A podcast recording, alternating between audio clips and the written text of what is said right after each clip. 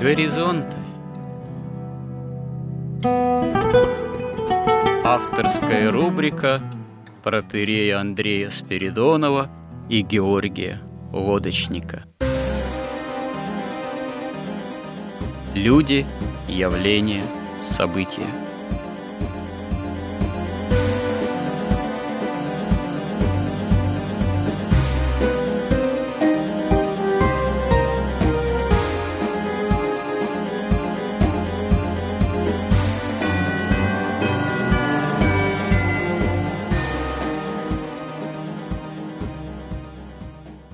Добрый день, уважаемые радиослушатели! В эфире радио «Благовещение» и в нашей постоянной рубрике «Горизонты» я, протерей Андрей Спиридонов, и мой добрый, компетентный собеседник Георгий Лодочник. Продолжаем разговоры наши в цикле «История как промысел Божий». Цикл достаточно складывается такой продолжительный.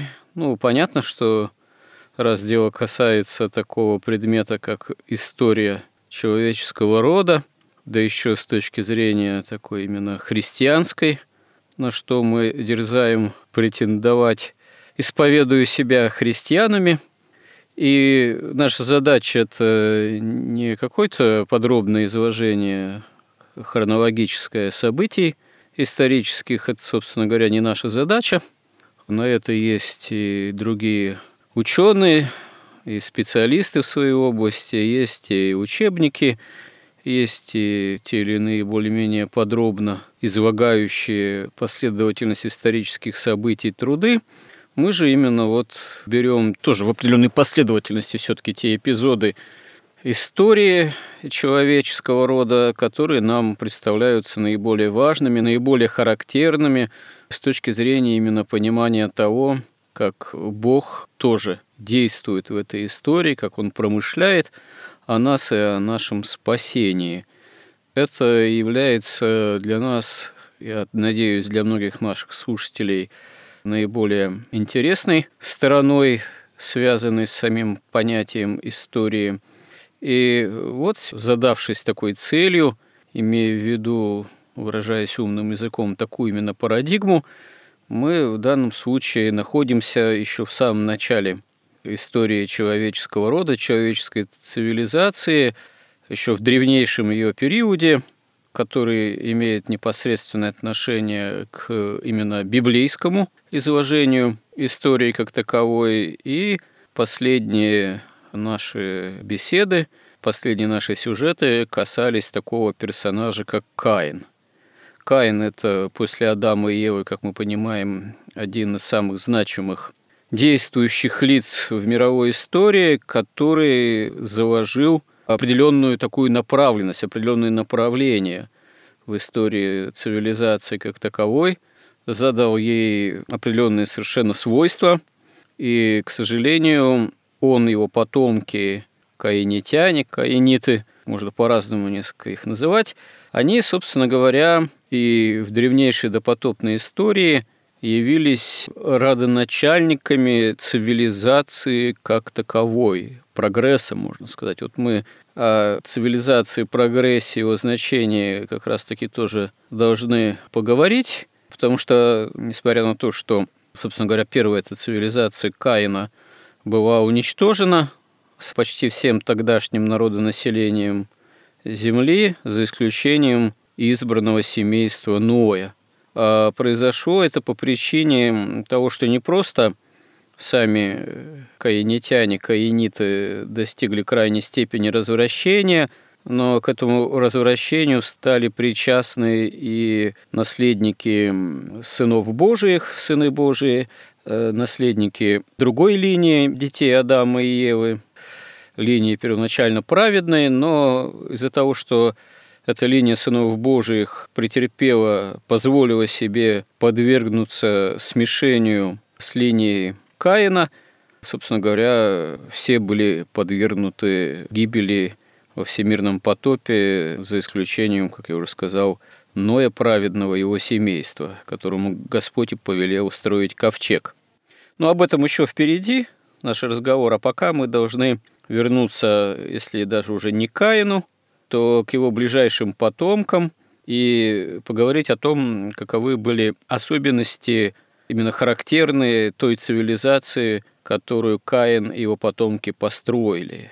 И на рубеже нескольких поколений детей, непосредственных наследников Каина, на уровне такого значимого персонажа Ламиха происходит определенный, видимо, такой цивилизационный, культурный, можно сказать, в том числе Хотя тут, как говорится, большой вопрос, э, можно ли слову «культурный» придавать какую-то положительную коннотацию.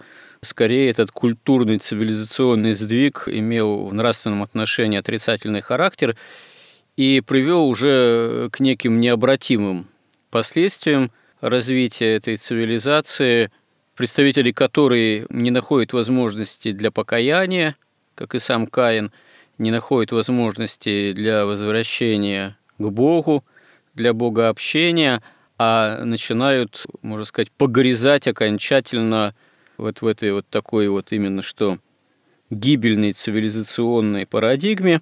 Появляется уже, можно сказать, ремесло, появляется металлургия своего рода, появляются орудия из железа, происходит, видимо, такая милитаризация, как в наше время выразились бы.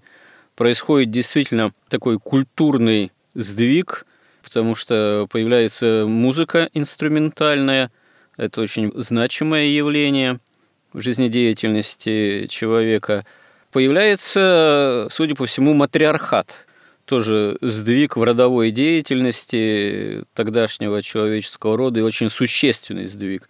Появляется, как указывают толкователи, и большее развращение – которому подвержена женская половина тогдашнего человечества. Вероятно, что появляется проституция, которая могла иметь еще и ритуальный характер в те времена. И, в общем, рубежом, согласно самого библейского повествования и толкователей Священного Писания, э, рубежом ключевой фигурой здесь является Ламих.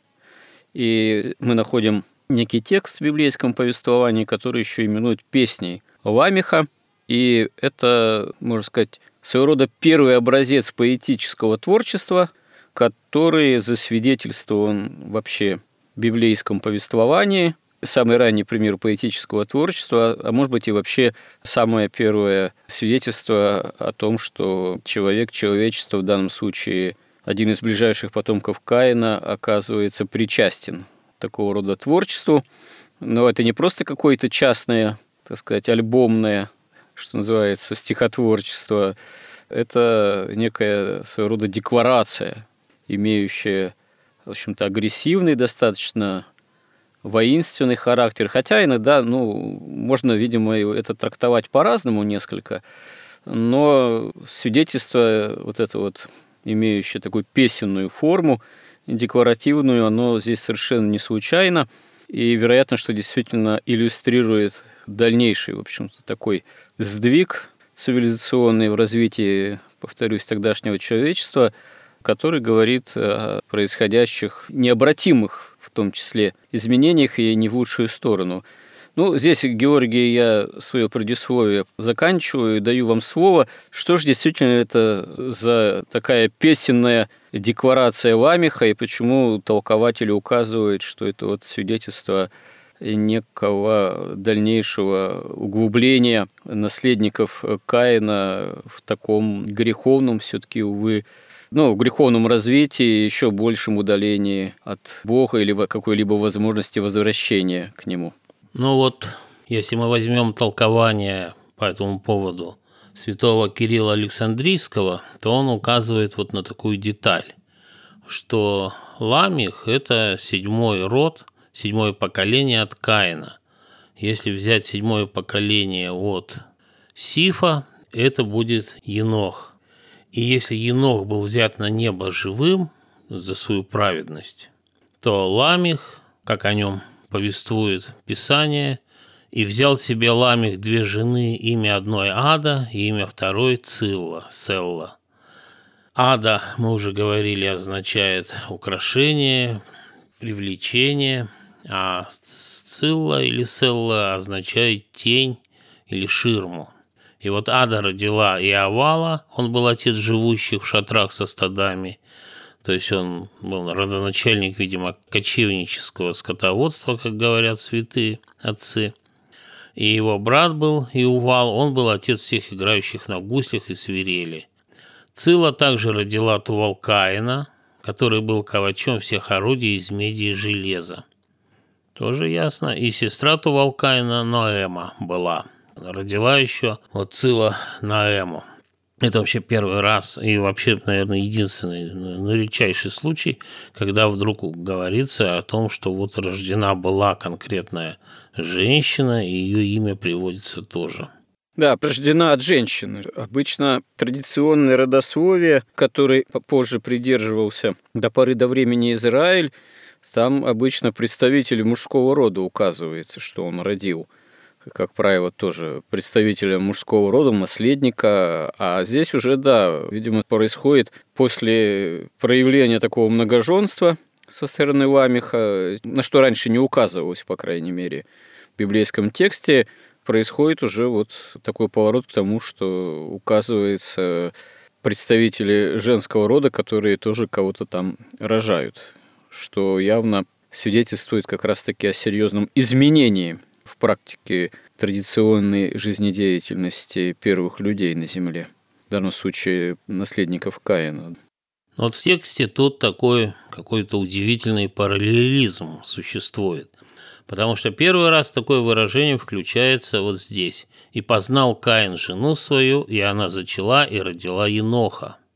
Потом пишется, у Еноха родился Ират, Ират родил Михаэля, Михаил родил Муфасала, Муфасала родил Ламиха, а вот уже у Ламихи, когда он взял две жены, Ада родила Иовала и его брата Увала, а Цила родила Тувалкаина и Наэму. И тут мы увидим, что тут очень много параллелей между Каином и Ламихом. И точно так же в этом тоже есть вот удивительное сходство и параллель. То есть мы видим, что как бы по внешности такой простой текст, простецкий даже, да, содержит просто безграничное какое-то знание, которое открывается кому-то, наверное, в такой в большой полноте. И дальше написано, вот это идет знаменитая песня Ламиха. «И сказал Ламих женам своим, Ада и Цилла, послушайте голоса моего, Жены Ламахевой, внимайте словам моим, я убил мужа в язву мне и отрока в рану мне. Если за Каина отмстится в семеро, то за Ламиха в семьдесят раз в семеро. Тут тоже такая же параллель с Каином, во-первых. Если за Каина в семеро, то за Ламиха в 77 раз. Или в 490, как посчитал Василий Великий, например. И вот эта песнь на еврейском языке, поскольку букв там значительно меньше, чем, например, в русском или в других языках, там 22 буквы, то там очень трудно писать стихи, чтобы была у них рифма, и поэтому там рифма такая смысловая, то есть вот такой параллелизм, как вот все говорят толкователи, что он сначала говорит «послушайте голоса моего, жены Ламиховой, и потом то же самое, и внимайте словам моим». И тут как раз вот в следующей фразе начинаются разные совершенно толкования. «Я убил мужа в язву мне и отрока в рану мне». Часть святых отцов говорит, что, ну, тут ясно указывается, что Ламих убил двоих, мужа и отрока. А часть говорит, что здесь такой же точно смысл, как в предыдущих строфах, то есть повторяется одно и то же – я убил мужа в язву мне и отрока в рану мне. Что это просто чистая поэзия. Может быть, это имеет в виду он своего, можно сказать, про прадеда Каина. Он как бы цитирует Каина, говоря про убийство, которое тяготеет над всем их родом. Или, по мнению многих толкователей, это было уже какие-то отдельные преступления самого Ламиха. Это вопрос. Кстати, я встречал такое толкование, сейчас что-то точно не припомню у кого, из святых же отцов, что Ламих чуть ли не убил самого Каина случайно на охоте. Да, есть такое толкование, но это толкование иудеев. А, может быть, может быть. Да, это толкование приводит как раз святитель Филарет что был слепой уже ламих, он пошел на охоту, у него был мальчик, который как бы помогал ему, говорил, куда стрелять, и они приняли в кустах Каина за животное, и каким-то образом Ламих его убил из лука, а потом, когда понял, что ошибся, со злостью убил этого мальчика. Но это чисто иудейская трактовка, все святые отцы ее единогласно отвергают. Отвергают, да? А, собственно говоря, а по какой причине отвергают? Почему именно такого рода пространное подробное толкование не вписывается в святоотеческую мысль? Но здесь мне даже трудно сказать, но, во-первых, они пишут, что это очень произвольное толкование. Мы не видим никаких как бы оснований для этого. Почему именно он убил Каина и почему мальчика? Нет никаких вообще сведений на этот счет. Ну, справедливости ради надо сказать, что в самом библейском тексте там вообще нет никакой конкретики в этом плане. Тут можно действительно или думать, что это некое символическое восклицание, ну, такого скорее символического, поэтического характера Ламиха на тему того проклятия, которое над всем родом тяготеет стоит, или это действительно за его словами стоит какие-то конкретные драматические, трагические обстоятельства и пролитие им тоже человеческой крови. Ну, тут действительно остается простор для толкований. Ну вот да, простор огромный, и мы давайте можем их обсудить, потому что, наверное, второго такого места, чтобы так было много из толкований самых разных, хотя все они в каком-то смысле сходятся в чем-то они совпадают. Вот начинаем с Василия Великого. Василий Великий толкует это так, первым вариантом, что поскольку Каин, когда убивал Авеля, он еще не видел тех последствий, которые они повлекут за собой. То есть он не видел этого проклятия, не видел этой крови, и поэтому он был наказан как бы в семь раз. То есть он понес как бы семь наказаний и он там подробно их описывает, там же и некоторые другие святые это перечисляют, что он там совершил семь грехов, то есть он там ослушался Бога, там убил Авеля. В общем, семь их перечисляют, и поэтому он понес семь наказаний. Ламих же, уже зная то, что случается за убийство человека, он уже должен понести в 77 большее наказание, чем понес Каин.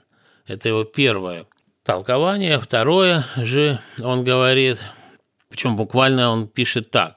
Другие же некоторые обратились к следующему разумению, несогласному с церковным учением. Причем он пишет, что это не согласно с церковным учением, что от Каина до потопа прошло семь родов, и всю землю постигла казнь, а грех ламихов для уречевания своего имеет нужду не в потопе, но уже в том самом, кто вземлет грех мира, то есть в Христе. И когда они сосчитали вот эти роды, то от Адама до пришествия Христа прошло 77 родов, согласно родословию Луки. Вот он ссылается.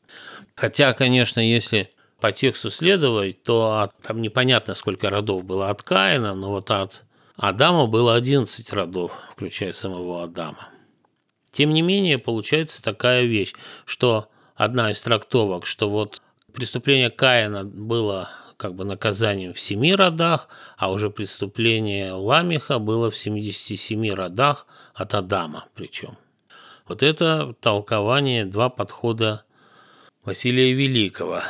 Святой Иоанн Златоуст, он толкует это таким образом, что Ламиха не постигло вот это вот наказание, проклятие, вот это все какое-то с особенной силой, потому что он, в отличие от Каина, сам покаялся. Он двоих убил, но он сам признал, что он достоин наказания в 77 раз больше. То есть вот этот пример проклятия Каина послужил для Ламиха уже неким таким уроком, и он уже покаялся сам и добровольно – Бог его не спрашивал, он сам стал говорить своим женам. То есть эта песень по этому толкованию имеет покаянный характер? Да, по этому толкованию имеет покаянный характер. Но есть и другие совершенно толкования, что это наоборот тоже вызов Богу некий. Да, а вот, например, Лопухин, есть такая толковая Библия под его редакцией, он как раз трактует это как гимн мечу. что вот этот текст, он говорит не о том, что он уже совершил, а это некий гимн, то есть, что вот он, когда понял, что его сын, Тувалкаин, изобрел оружие, выковал меч, и теперь он такой властелин над любыми другими людьми, и он поет такую победную песнь, что при необходимости я убью и мужа, и отрока, пусть там наказание мое будет 77 раз больше, но вроде как бы там и Ефрен Сирин в том же духе примерно говорит, что э, хитрость его как бы заключается в том, что мы-то умрем, а вот наш вот этот вот наказание продлится на еще в 77 родах после нас, и как бы те пусть несут за нами вот эти все последствия. Ну, по крайней мере, это когда воинственная песня, такая радость, что наконец он получил оружие, вот такое толкование тоже есть. Но вообще стоит заметить, что ведь покаяние должно быть не просто на словах, а покаяние должно заключаться, истинное покаяние в изменении жизни. Но мы находим, что после Ламиха никакого серьезного изменения в лучшую сторону в линии развития его потомков не происходит. Так что, наверное, все-таки толкование того, что это слова, эта песня Ламиха носит какой-то такой агрессивный характер, а не покаянный, может быть, оно и более уместно, если посмотреть на дальнейшее развитие событий, что называется. Ну да, Ефрем Сирин, он сразу три предлагает толкования – он пишет так, что некоторые объясняют вот слова Ламиха тем, что уже он был женат на вот этих вот дочерях из племени Сифа, то есть вот эти вот Цилла и Ада, они были дочери из племени Сифова. То есть уже смешение произошло. Да. Но это Ефрем Сирин приводит ну, те толкования, которые ему доступны были, или которые вот он выделил. И они советовали Ламиху стать благочестивым, не уподобляться Каину. И он поэтому вот эту песню говорит, что видите во мне гнусного и подобного сделанного отцом моим Каином. Убил ли я мужа, в язву мне, как Каин, или подобно тому, как Каин убил юношу Авеля? Если я поступлю подобно Каину, то Каин был наказан в 7 раз, а я буду в 77 раз больше наказан, поэтому как бы зря вы меня в этом обвиняете, в таком злодействе. Мол, я ничего плохого никому не делаю, да, я человек хороший. Как иногда люди приходят, да, некоторые на исповедь, которые толком никогда не исповедовались уже в взрослом возрасте, и сердце уже как-то к покаянию влечет, а одновременно с этим человек еще умом сердцем-то не дружит, э, вот, и не понимает, в чем ему кается, вообще считает себя человеком хорошим, и так и на исповеди говорит, в принципе, и что, я человек хороший, зла никому никакого не делал, не делаю, и так далее. Это да, возможно, что это толкование тоже любопытное оказывается. Потом Ефрем Сирин приводит еще одно толкование, которое, в общем, перекликается с одним из толкований Василия Великого. То есть он тоже пишет, что другие полагают, что отмещение Каина должно простираться до седьмого рода, и основываясь на словах «растли всякая плоть, путь свой», говорят, что Ламих был злочестив.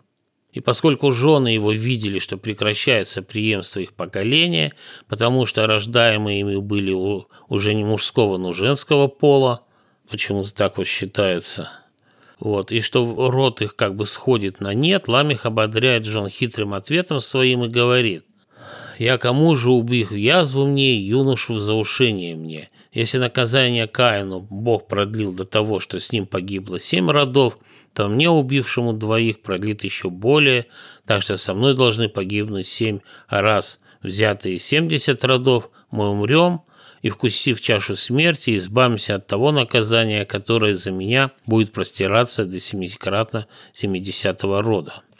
И третье толкование тоже Ефрем Син приводит. Суть его в том, что Ламих, будучи хитер и коварен, видя, что род его уменьшается, а потомки сифов и не соглашаются вступать с ними в союз из-за позора, лежащего на Каине, то он убивает и Каина, и убивает одного из сыновей Каина, который более походил на его отца, чтобы снять вот со своего племени вот этот позор, позорное пятно Каина. И тем самым он хотел как бы уничтожить преграду, разделяющую поколение Каина и Сифа. и тем, чтобы вот произошло это смешение этих родов, и он как бы говорит им в тайне, муж и юноша умершлены, украсьте дочерей ваших для сынов Сифовых, ибо совершенное мной убийство, красота и убранство дочерей ваших сделают, что с нами согласятся вступить в брачные союзы, даже те, которые в прошедшие шесть родов не хотели иметь с нами таких союзов. Есть и такое толкование. И, конечно, Максим Исповедник дает, как всегда, такое символическое толкование, что Ламих понимается как осуществление зла. Он убил в нас мужа, то есть естественный закон, и взял у него чувства. Он убил отрока, я имею в виду духовный закон, и взял у него разум. Для того, чтобы, сойдясь разумом и чувством, и по всей зло, заставить их родить грех. И за это Ламиха отмечается в 70 раз в семеро, то есть он терпит наказание и за сосложение с греховным помыслом, и за осуществление его на деле. Поэтому, когда Петр спросил, сколько раз прощать брату моему, согрешающему против меня, до семи ли раз, Господь ответил, не только до семи раз, но до семидесяти семи раз. То есть мы видим, что вот, вот этот какой-то постоянный параллелизм с Каином, Ламихом, Сифом, с иудеями, с Христом, и, видимо, и в наше время он постоянно проявляется. То есть здесь излагаются какие-то глубинные истины, которые мы можем только частично, судя по всему, понять, что же там происходит на самом деле. И вот Кирилл Александрийский в этом смысле, он вообще проводит прямую параллель между вот Каином, Ламихом, Сифом и Христом и иудеями, которые его распяли. Более того, у него такая достаточно последовательная позиция в этом смысле. И вот он даже говорит, что печать Каина, по сути дела, содержит в себе такое прикровенное, таинственное провозвестие Христа. То есть Господь, будучи совершенным, даже вот такого приступившего все на свете человека, который, по сути, но, с другой стороны, печать Каина, она же о чем говорит знамение, что это человек, который усыновился сатане. То есть это как бы слуга дьявола, и все должны были видеть это. И в этом смысле он уподобляет Каина вот уже израильтянам и приводит цитаты, где Христос им говорит, что да, вы сыны дьявола, и вот там он проводит такую интересную параллель. И даже более того, он говорит, что вот Каин, он избрал земледелие. Земледение – это преображение земли, как бы строительство царствия земного. А Авель, он избрал быть пастырем, пастырем овец, как и Христос потом стал пастырем. То есть тоже вот такая аналогия.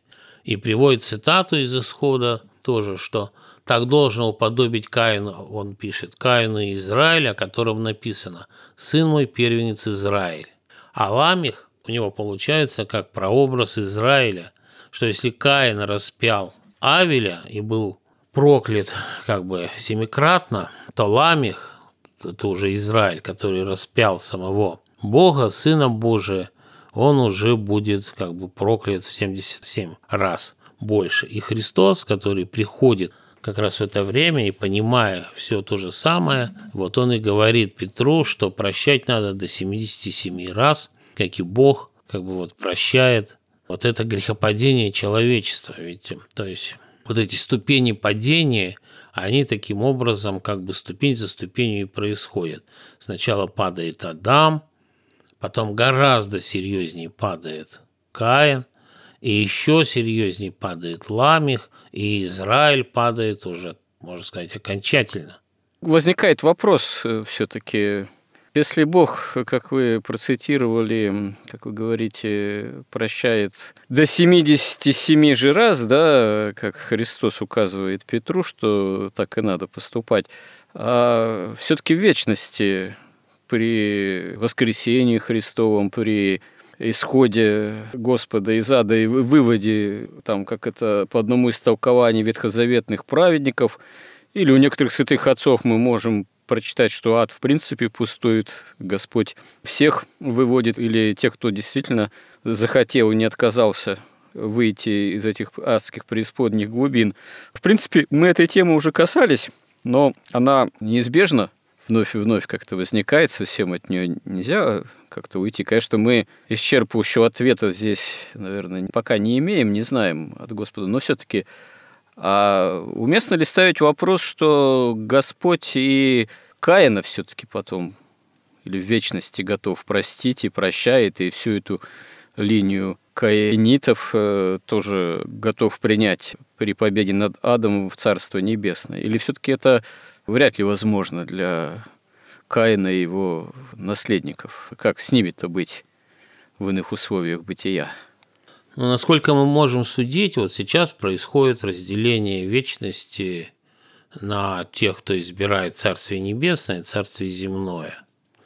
Оно происходит вот в нашем временном, таком, можно сказать, одномерном мире, и дальше происходит разделение. Более-менее понятно, что происходит в Царстве Небесном, потому что там та же церковь, которая состоит из земной воинствующей и небесной торжествующей. То есть происходит, осуществляется та же божественная эволюция, где абсолютно ничем творчество не ограничено, ничто не ограничено. Там, видимо, можно предположить, что в вечности не такое вот прямолинейное время, а что из вечности Время может течь в разных направлениях, и человек может перемещаться по любой координате, в любом времени, и там, возможно, всякое многомерное существование, ничем не ограниченное. Но суть этой эволюции – это постоянное, непрестанное как бы обожествление – то есть, когда человек все более и более уподобляется Богу, и через него творение присоединяется к Богу и тоже обожествляется все. Принцип божественный как бы иерархии и принцип божественного мироустройства – это когда высшие служат низшим, и когда все находится в гармонии и равновесии. Когда сила, как говорил Христос, кто хочет быть из вас высшим, будет всем слугой. А принцип темной иерархии, вот там те, кто избирают ее, там право сильного в чистом виде. Вот и и Ламих эту песнь в одном из толкований поет. Это именно гимн праве сильного, да, что я сейчас самый сильный, я буду как бы самый главный, и мне должны будут все служить, я буду подчинять себе слабых. Точно так же и в той иерархии, в темной. Это право сильного, право денег, потому что деньги – это тоже сила, это жизненная сила других людей, которая мошенническим, магическим способом через банковскую систему концентрируются у каких-то там единиц, посвященных вот в эти тайны темной магии. И у них, если, например, мы смотрим, что в божественной иерархии это эволюция любви, эволюция света и любви и познание истины – то по аналогии мы можем заключить, что там, наверное, получается а, эволюция ненависти и вот этой тьмы и злобы. Одну минутку по поводу эволюции там. Многие святые отцы указывают, что там, в том мире уже, в иных условиях бытия, уже эволюция, какое-то развитие невозможно, якобы. Вот. И такое достаточно общее, ну или распространенное святоотеческое мнение, что человек, по крайней мере, эволюционирует, творчески развивается здесь, душой и телом в целокупном составе. А там какое-то движение, если возможно, оно возможно, видимо, допустим, навстречу Богу, согласно того, что было задано здесь на Земле. Э, видимо, имеет значение некий вектор, направленность к Богу или от Бога, напротив, а э, какая-то серьезная творческая перемена, изменение, я вот не знаю, насколько здесь слово, понятие эволюции тоже применимо в том или ином смысле, я не знаю, вот э, уместно ли так вот рассуждать о том, что человек, там, тварь эволюционирует. Ну, ангелы, они однажды уже свой выбор сделав, они, скажем, при первой самой катастрофе метафизической, это падение части ангелов, а дьявола, а те, кто остались с Богом, они в этом утвердились тогда, в словословии и служении – предстоянии Богу, а демонические силы, бывшие ангелы, они, ну, если можно сказать, эволюционируют, то только утверждаются в опыте творения зла. Почему для них и покаяние оказывается, как святые же отцы указывают, совершенно проблематичным, потому что вот это упорствование во зле, после однажды совершенного выбора, оно, собственно говоря, иного порядка эволюции никак не способствует, только вот это вот утверждение возле, увы. Ну а как там с потомками Каина или носителями такого вот каинского духа, это вопрос. Вот говорить, что возможно некая эволюция, но, наверное, это эволюция в таком случае подобна, вот, можно сказать, демонической тогда только утвержденности возле в дальнейшем. Ну да, здесь вот я бы хотел сказать, что нам, конечно, ну, по крайней мере, вот мне это как бы непонятно, это совершенно сокрыто. Но вот по поводу эволюции вечности, то, во-первых, ведь люди получат снова тела, и они будут снова жить в телах. Да, подождите, но когда они получат тела, это будет страшный суд и окончательное разделение, и там уже будет новая земля и новое небо, и там человек, видимо, может тогда, если войдет в эту новую землю, новое небо, сможет эволюционировать только уже в углублении познания Бога. Я не встречал у святых отцов толкований, что после этого, возможно, какая-то другая перемена будет.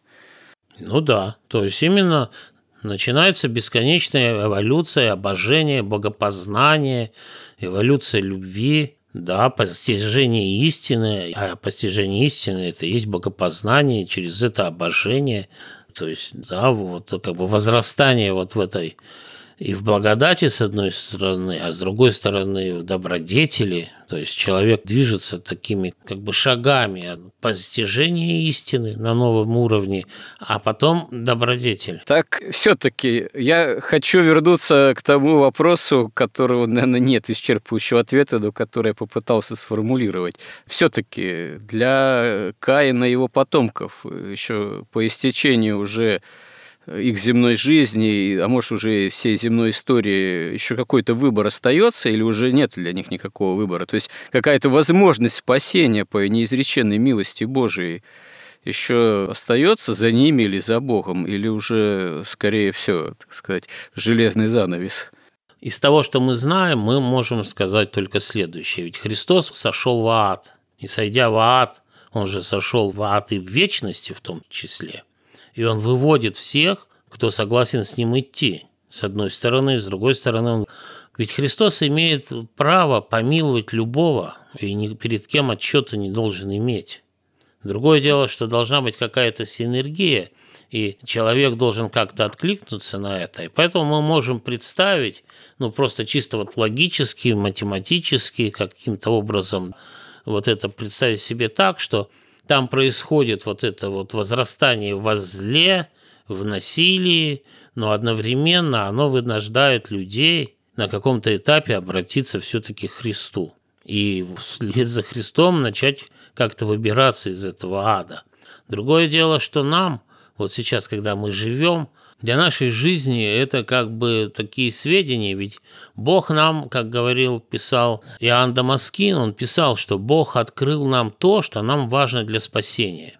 На самом деле, конечно, там я думаю, что очевидно, что Бог может открыть совершенно какие-то потрясающие глубины, и даже вот по тексту, казалось бы, простому тексту вот книги «Бытия», но если их внимательно смотреть и читать вот за эти тысячи лет – существующие толкования, то мы видим там какой-то совершенно грандиозный сокрытый смысл, очень глубинный, который мы могли бы, наверное, и Господь бы мог нам его объяснить во всей своей какой-то бесконечной премудрости и глубине, но просто нам это не поможет в деле спасения. Да, здесь, видимо, нам это не полезно, хотя Господь, э, вероятно, еще много чего готов открыть человеку, как говорит апостол, не видел это око, да, не слышал это ухо, не приходило то на сердце человеку, что Бог уготовил любящим его.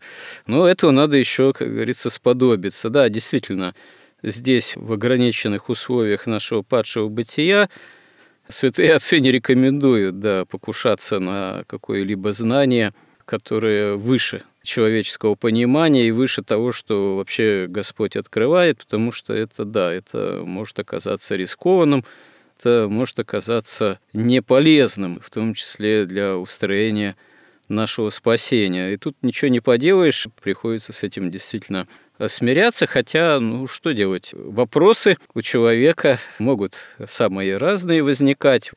На какие-то мы находим более-менее исчерпывающие ответы и в Священном Писании, и в толковании святых отцов, на какие-то темы или вопросы действительно исчерпывающих ответов Господь не дал, не открыл, наверное, до времени, ну, до страшного суда, до явления новой земли и нового неба. И тут уж действительно ничего не поделаешь. Вот. Интересно, что вот эта тема только об одном ламехе, можно сказать, вот этой его декларации песенной, она нас вот скажем так, заставила этими вопросами задаваться. Действительно, если задуматься, в некоторых эпизодах библейской истории, еще даже вот в самых ранних эпизодах человеческой истории, ну, может быть, сокрыто что называется, бездна смысла, тайны целые, и тайны промысла Божьего, и тайна бытия человека как такового, и мироздания окружающего, и то, что это действительно есть, это сокрыто, это обнаруживается нами, но, конечно, говорит о том, что вообще жизнь человека по вере, жизнь человека верующего – она может и должна иметь такой именно осмысленный во всех отношениях характер. И сама возможность этой осмысленности, она тоже является важной и для спасения, и для утверждения в вере, в жизни по вере, для понимания веры, для понимания того, как действительно нужно жить, чтобы спасаться. Ну и слава Богу, что мы имеем возможность, в том числе в эфире, об этом говорить. Но вот у нас как раз-таки эфирное время, как всегда, подходит в данном сюжете к своему завершению. А в следующий раз мы продолжим этот разговор и, наверное, более подробно коснемся вопроса о том, что такое цивилизация вообще. Цивилизация во времена Каина, его потомков и в наше время, есть ли какие-то параллели в особенностях развития тогдашней цивилизации, современной цивилизации, это тоже отдельная важная и интересная тема. Желаете ли вы, Георгий, что-то подытожить относительно нашего сегодняшнего разговора? Ну вот мы видим вот в этом как бы простом тексте книги «Бытия», буквально там мы прошли, там, не знаю, три страницы, мы видим вот эту эволюцию греха. Сначала как бы такое, даже в каком-то смысле, ну просто, ну понравились плоды. Потом Каин хотел быть хорошим, честным человеком, добрым и строить, устраивать свою жизнь на земле. Потом его Ламих уже почувствовал, вот как, знаете, революционеры, как там у Горького было, лучше один раз напиться живой крови, чем всю жизнь питаться падалью, в общем, клич военный, боевой такой. В Ламихе мы видим уже падение в эту цивилизацию, прогресса, феминизма, и вот этих вот уже права сильного, войны, вот этот клич мечу, кто сильный, тот и прав, революционный этот клич, боевой. И все это заканчивается потопом. И что интересно, что параллельно же соблюдается и чистая ветвь от Сифа. Но тем не менее вот это зло, оно все равно проникает – Заразительным оказывается. Заразительным. И суть в том, что мы говорили, но еще обсудим подробнее, что вот эта ветвь падшая, она не может существовать без ветви чистой, потому что всего два источника жизни есть у человека. Это вот этот свет божественный, жизни, любви, истины, благодати, и это земля, третий день, которая начала по воле Бога сама производить жизнь, которая является пищей для человека. Ну, или другой человек, на которого можно паразитировать. Поскольку Каин отверг добровольно свет божественный, потом он был проклят от земли, и он лишился, и его потомки лишились вообще источника жизни, они могут жить только за счет вот сынов Божьих, за счет церкви, за счет тех, кто получает эту энергию, или живет на земле, а еще лучше живет на земле и молится Богу, и получает полноте как бы из жизни благодать. И тут, конечно, очень хитрые современные технологии, как это делается, но в каком-то смысле совершенно просто через деньги. Эта жизненная сила концентрируется и забирается. Ну да, но поговорим еще об этом отдельно. Ну что ж, спасибо всем, кто был с нами кому интересны наши разговоры.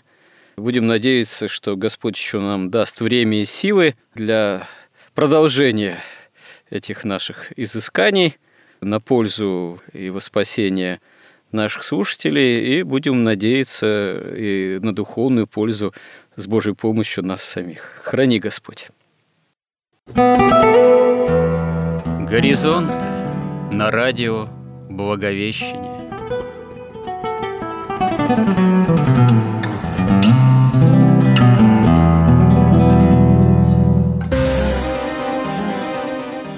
Разговор вели протеерей Андрей Спиридонов и Георгий Лодочник –